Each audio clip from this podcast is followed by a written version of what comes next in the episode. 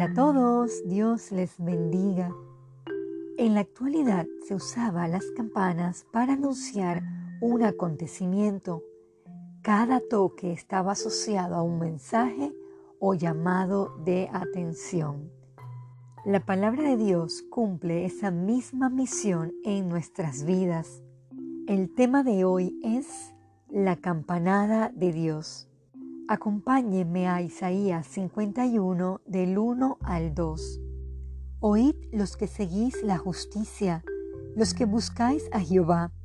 Mirad a la piedra de donde fuisteis cortados y al hueco de la cantera de donde fuiste arrancados. Mira Abraham vuestro padre y a Sara que os dio a luz, porque cuando no era más que uno solo, lo llamé, lo bendije y lo multipliqué. Estas palabras fueron dadas al pueblo de Israel, pero este mensaje también podemos aplicarlos a nuestras vidas.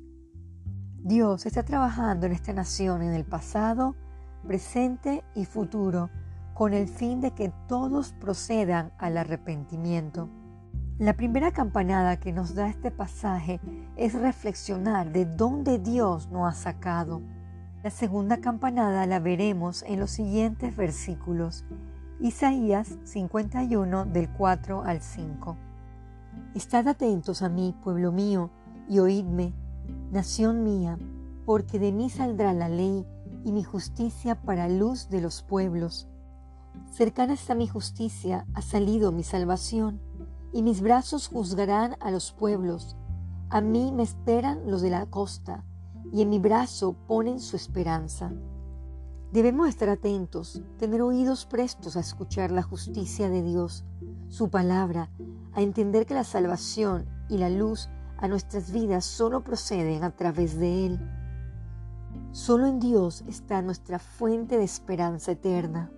La siguiente campanada es hacernos ver que las cosas de este mundo y nuestras vidas pasarán Debemos poner la mirada en las cosas espirituales, celestiales, en la salvación que es lo único que es para siempre.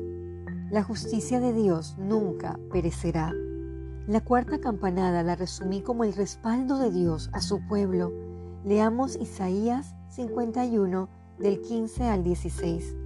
Porque yo Jehová, que agito el mar y hago rugir sus ondas, soy tu Dios, cuyo nombre es Jehová de los ejércitos, y en tu boca he puesto mis palabras, y con la sombra de mi mano te cubrí, extendiendo los cielos y echando los cimientos de la tierra, y diciendo a Sión, pueblo mío eres tú.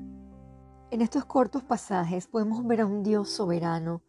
Nos ha dejado su palabra como guía, antorcha y consuelo. Nos ha acobijado como sus hijos, siendo su pueblo. Como creyentes estamos despiertos, alertas a lo que Dios realmente desea. ¿Hemos puesto la justicia de Dios por delante de nuestras vidas? Es tiempo de hacer un alto y reflexionar, ser agradecidos por el gran privilegio de ser salvos. Soltemos todas las ataduras de pecado para así experimentar una vida pastoreada y saciada por nuestro Padre Celestial. Oremos. Padre nuestro, gracias por siempre extendernos su misericordia y tocar nuestras vidas para entender que fuera de usted no hay nada bueno. Ayúdenos a andar en una relación verdadera y comprender el mensaje de salvación para así ser liberado de las cadenas del pecado, siguiendo su justicia y su luz en medio de este mundo. Que su santa palabra sea nuestra guía. En Jesús oramos. Amén.